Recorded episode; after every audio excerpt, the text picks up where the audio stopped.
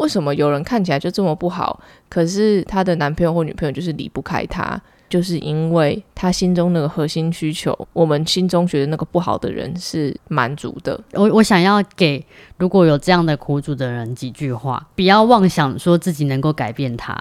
还有啊，真的是多爱自己。有的时候，如果你都会舍不得别人这样子的话，你就把那个舍不得用在自己身上。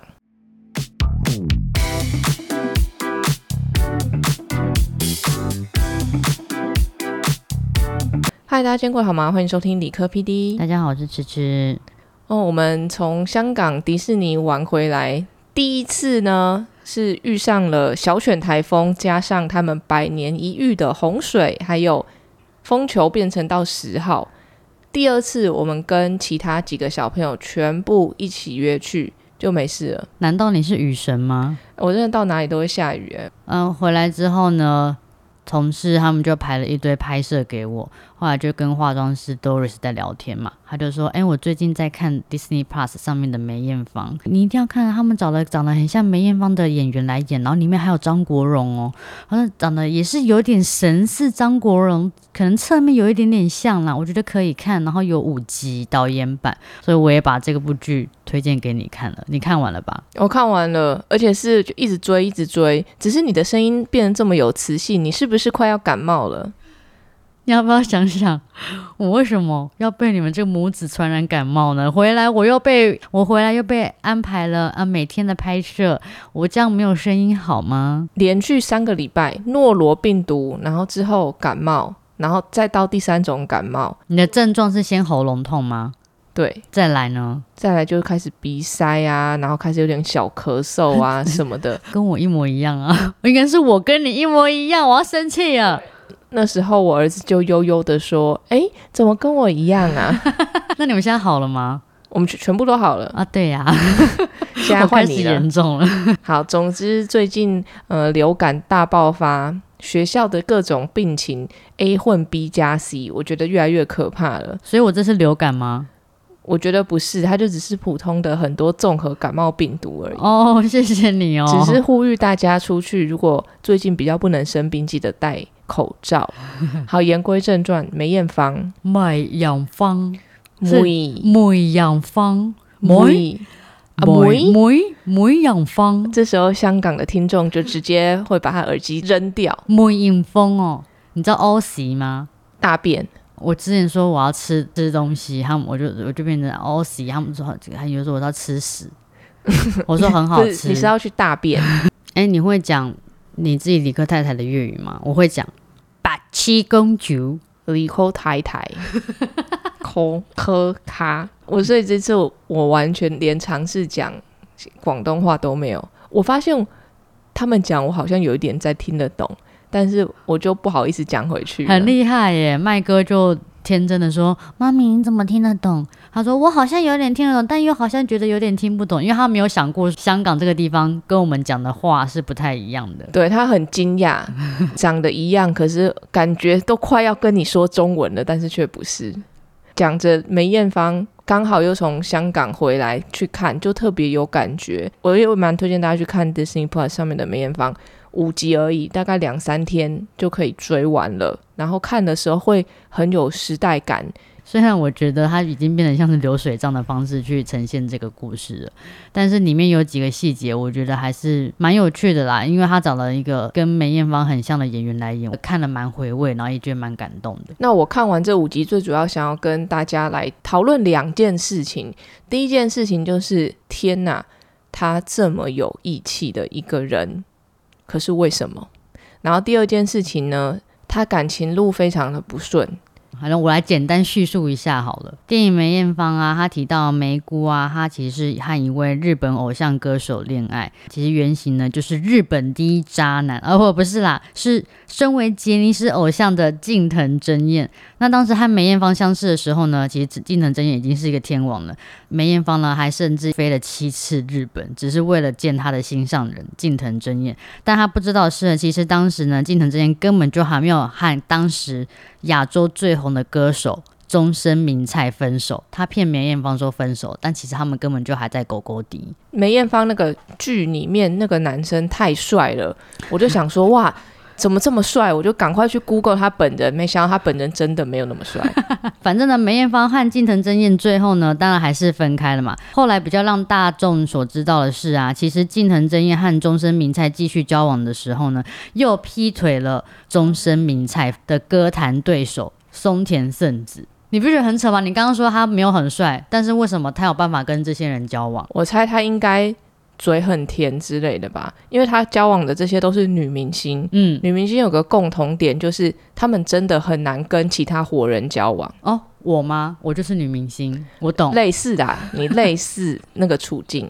那当然了，终身名菜就是难过到不行嘛。他还试图要割腕自杀未遂。当然了，舆论啊就是疯狂骂说啊，金藤真彦真是渣男啊，不负责任，啊，你怎么可以这样子啊？有的没有的。后来啊金藤真彦就跟终身名菜说。我跟你说，那不然就是我们来召开一个金屏风记者会，你一定要出席。什么是金屏风？好，金屏风呢，其实在日本啊，如果是记者会上或者是活动现场上面背板放上金屏风，就表示说，哎，我们要来发布结婚喜讯哦，这是一件好事。那想也知道，终身名菜其实就一定对近藤真彦还有感情嘛。那殊不知呢，记者会近藤真彦姗姗来迟，所以就独自让终身名菜呢自己面对媒体。我有看到那个记者会的片段，你知道近藤真彦啊出现之后呢，还在那边笑笑的，这样啊笑笑的坐下来啊，就表示啊，其实呢，终身名菜呢割完这件事情啊，哦跟我自己没有关系哦。最后呢，近藤真彦还顺便宣传了一下，啊下礼拜就是我十周年的出道，最近呢我会发表新歌跟电视剧啊，请大家多多期待。就这样哎，然后后来终身名菜就继续的哭，然后跟大家道歉。所以金屏风他们有没有宣布他们要结婚什么的？完全没有。终身迷菜呢？他本来不是一个就是偶像歌手嘛，他就真的就是下滑到不行。到这几年有人看到他的时候，他是真的是非常憔悴，然后脸整个凹陷啊，瘦到不行这样。近藤真彦还是活得好好的，近期呢又被爆说哦，他呃又出轨了小好几十岁的小女友。我们必须要来了解说他这个这种男生。他的致命吸引力在哪里？了解了之后，我们看到是不是比较好拒绝？我我不了解，哎，我为什么一定要跟他？难道没有其他人吗？还是他都专挑一些心理脆弱的下手？因为我刚刚想要聊的也是，你看梅艳芳，她做了这么多公益，身边的人很多都被她帮助过，嗯，就像侠女一样行侠仗义这样子的女生。在感情里面，他又这么的想要恋爱。你看，他一个家又换过一个，又换过一个，就是他还是一直在追求爱情。但你觉得，一个侠女的爱情是不是本来就是一件非常难得到的事情？因为她本人已经对自己的要求这么高，她要完美。你看，她她想要帮助全部的人，她想要大家喜欢她，她想要。在所有人的心中都可以是这么好的，而且他真的努力去做到这件事情。那在爱情里面呢？那为什么在他身边的人没有办法跟他待那么久？是真的不合吗？遇到的对象不适合，还是女方真的要求很高，男方真的做不到？我当然不知道他本人是怎么样，可是，在那个剧里面，他跟。第一个那个日本渣男会分手，是因为那时候不是被杰尼斯说你不专心工作会毁了你的事业，所以他听完了之后才跟他分的嘛？感觉是他就是很帅气的，为了那个男生跟他分手，感觉啦，剧里面是这样。但是以实际上来说，其实也是因为梅艳芳知道说，哎，原来你根本就还跟终身名菜还在。交往，那我自己身为第三者，我当然就是退出啊，那就敢爱敢恨型啊。但我不知道为什么这份爱可以留到他之后快要死了，他还坐飞机去日本看他。我们是不是把雷都曝光了？不会，这个是事实嘛。后来梅艳芳在走之前的两年呢，她其实知道自己已经有癌症了嘛。那她到最后一年呢，前几个月而已，就是虽然她知道自己已经生病了，但还是隐瞒病情呢，去日本去见。近藤真彦最后一次，但是他也没有跟近藤真彦讲说，哦，其实我现在有生病，所以后世呢，近藤真彦就是每年每三年连续每年都有去香港探望他，所以他其实还是有真感情嘛，渣归渣，这人真的很复杂，不好讲诶。在看那个剧的时候啊，他会有一些资料画面，你就可以看到那个全明星阵容，刘德华。还有张学友唱歌好像很平常一样，然后谢天乐。霆锋就站在那，嗯。对，好像他是演艺圈的大大姐姐大，嗯。那肯定他做了非常多的事情，之后又因为香港那边有 SARS，公益演唱会，这么有义气的人，你觉得好像台湾演艺圈也蛮多这样子的大姐的，那你会想要做到那样吗？曾经想，但是我发现一能力不足，二没有行动力，三就是没有想对。那就是没有想嘛。之前我有跟展龙聊过，他说你也可以做到像什么人都帮忙，让很多人喜欢，但就看你要的是什么，可是我们两个好像都不是属于那个，跟个性有关嘛。我觉得一方面可能是一可能寂寞，二这个人喜欢交朋友。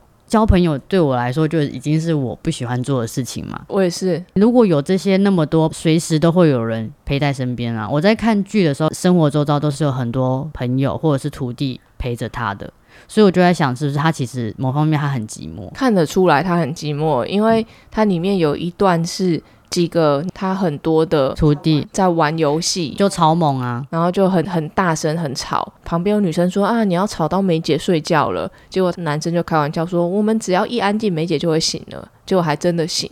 哦，他就像是一个那种三代同堂的老奶奶一样，他希望孙子都可以在家里玩。所以他的内心真的是寂寞到一个境界。要保持人的好几个健康的关系是一件蛮不容易的事情。戏剧里面好像没有叙述到太多他跟他其他家人的关系，只有跟他姐姐而已。哦所以我猜家人这一段他算是少很多的。那朋友他蛮多朋友，然后本身很想要感情，感情这一块没有。可是我觉得他的朋友里面啊，因为我也认识他，我就从剧情里面讲好了。真的跟他是比较平等关系的，只有张国荣而已。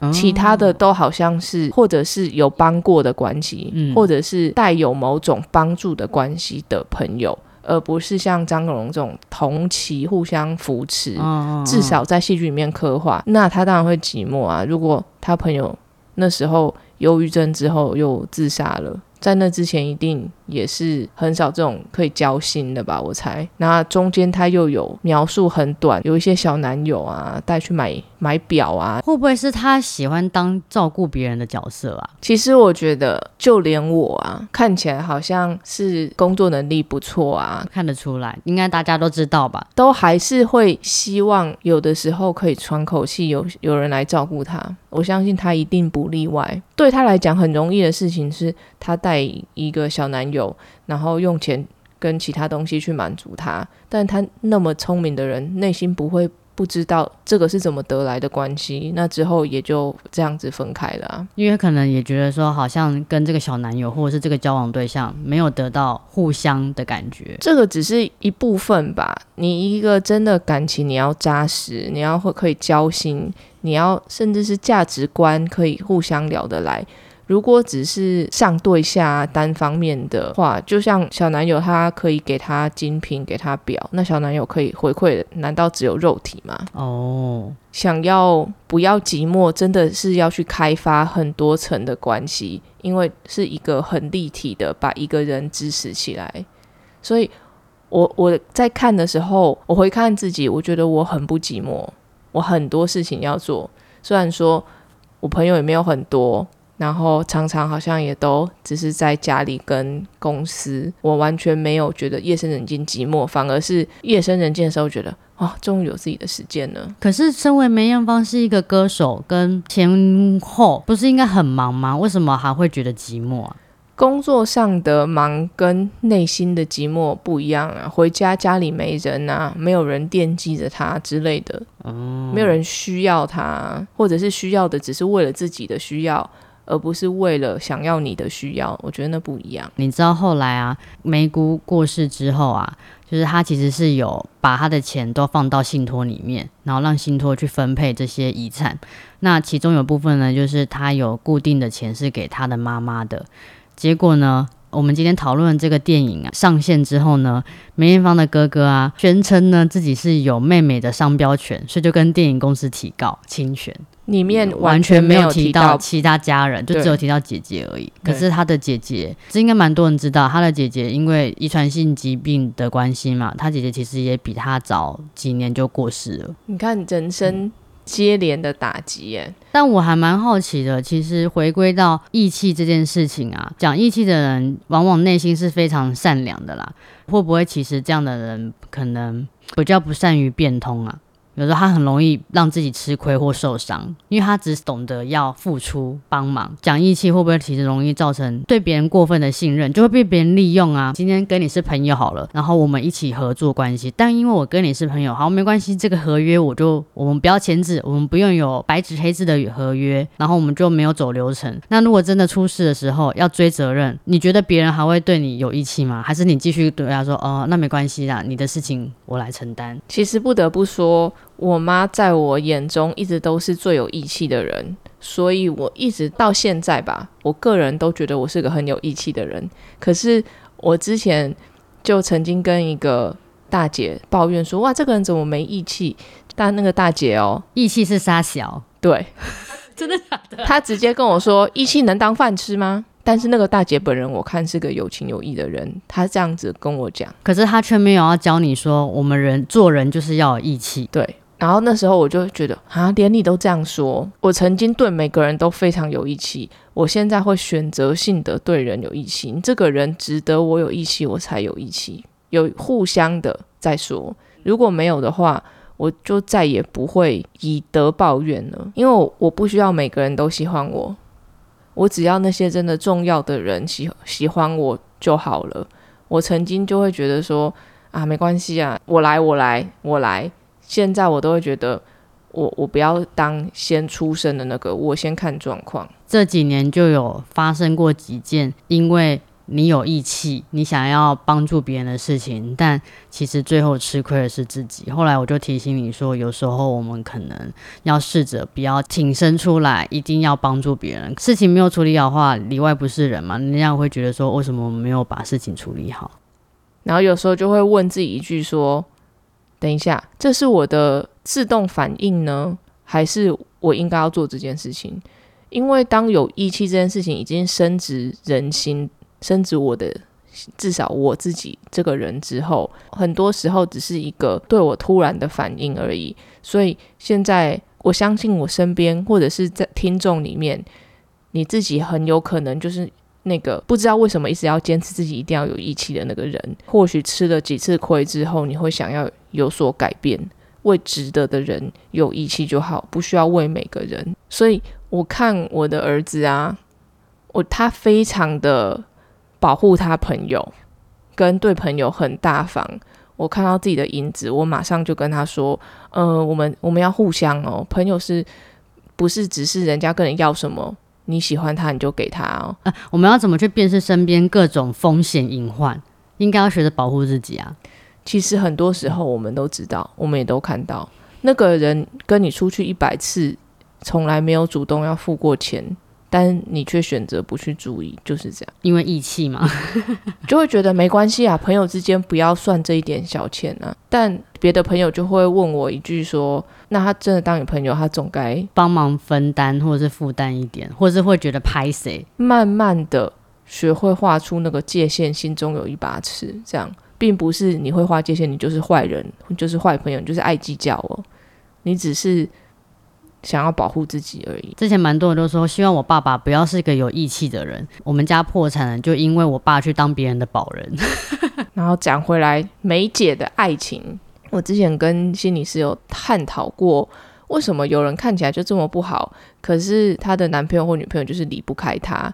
我们外人就看啊，他就这么烂啊，他就是会打你啊，他就只会要你钱啊，他就只会劈腿啊，那你很难过，为什么离不开？心理师就说，离不开的原因就是因为他心中那个核心需求，我们心中觉得那个不好的人是满足的。那就像是感情里面的一个钥匙跟一个锁，核心需求只要没有不见，你就解不开它。你一旦看到了，天哪，原来这渣男就是满足我某个核心需求之后，你就很容易把你们两个的纠结解开了。我那时候是这样子写的。可能是那个离不开渣男的女性啊，她觉得自己是被需要的，自己是有能力可以帮助别人的，自己可能是拯救者。这各种需求都有可能。那这跟成长的经历、生活经验有很多关系。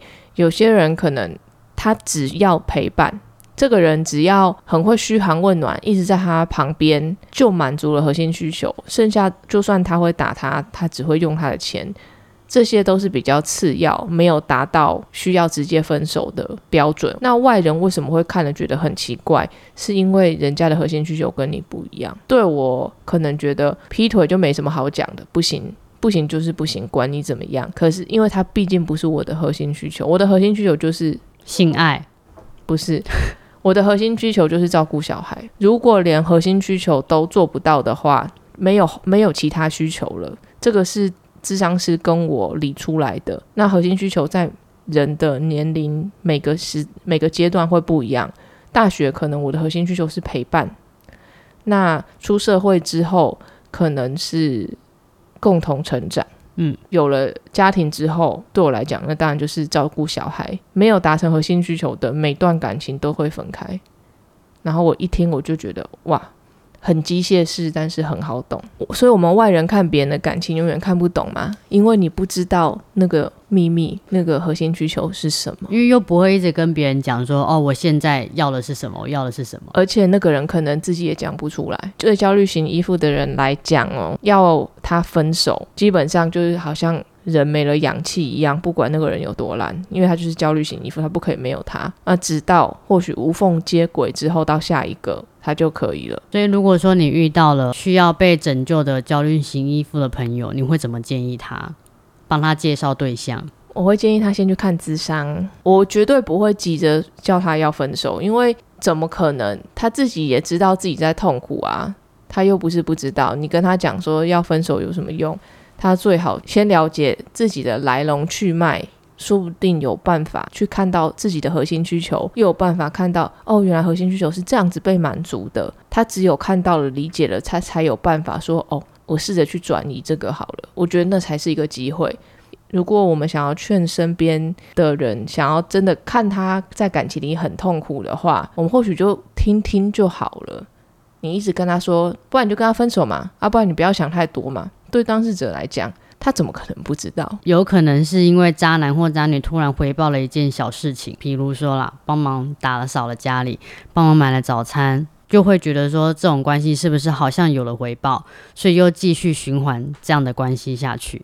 可是如果说只果如果说长期下来都没有任何的回报，只有辛苦的话，其实这个苦主的心理状态还是会承受不住，还是有机会终止这段关系的。可怕的是，大部分这样苦主的人呐。明明这种很小很小的自以为的回报是一百次只会做一次，但就偏偏那个渣男渣女就做了那一次。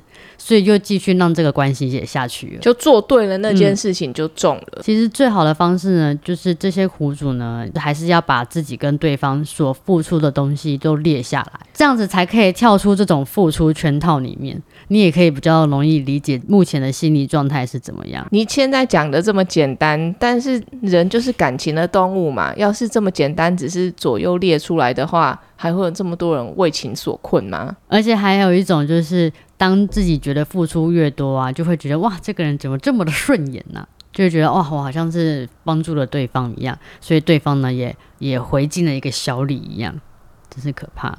每个感情里面你看不懂的，就像我们觉得啊，聪明一世这么有能力的梅姐，为什么都栽在感情里？一定是她本身可能可能不知道自己的需求。但无论如何，他喜欢的那个渣男就是中了他的点嘛。我我想要给如果有这样的苦主的人几句话：不要妄想说自己能够改变他，因为我们真的不是神啊。非常同意。对，我们的爱其实没有那么伟大。如果那个废物 要讲那么靠别人，如果那个废物带给我的痛苦多过于快乐，那干嘛还要继续留着他？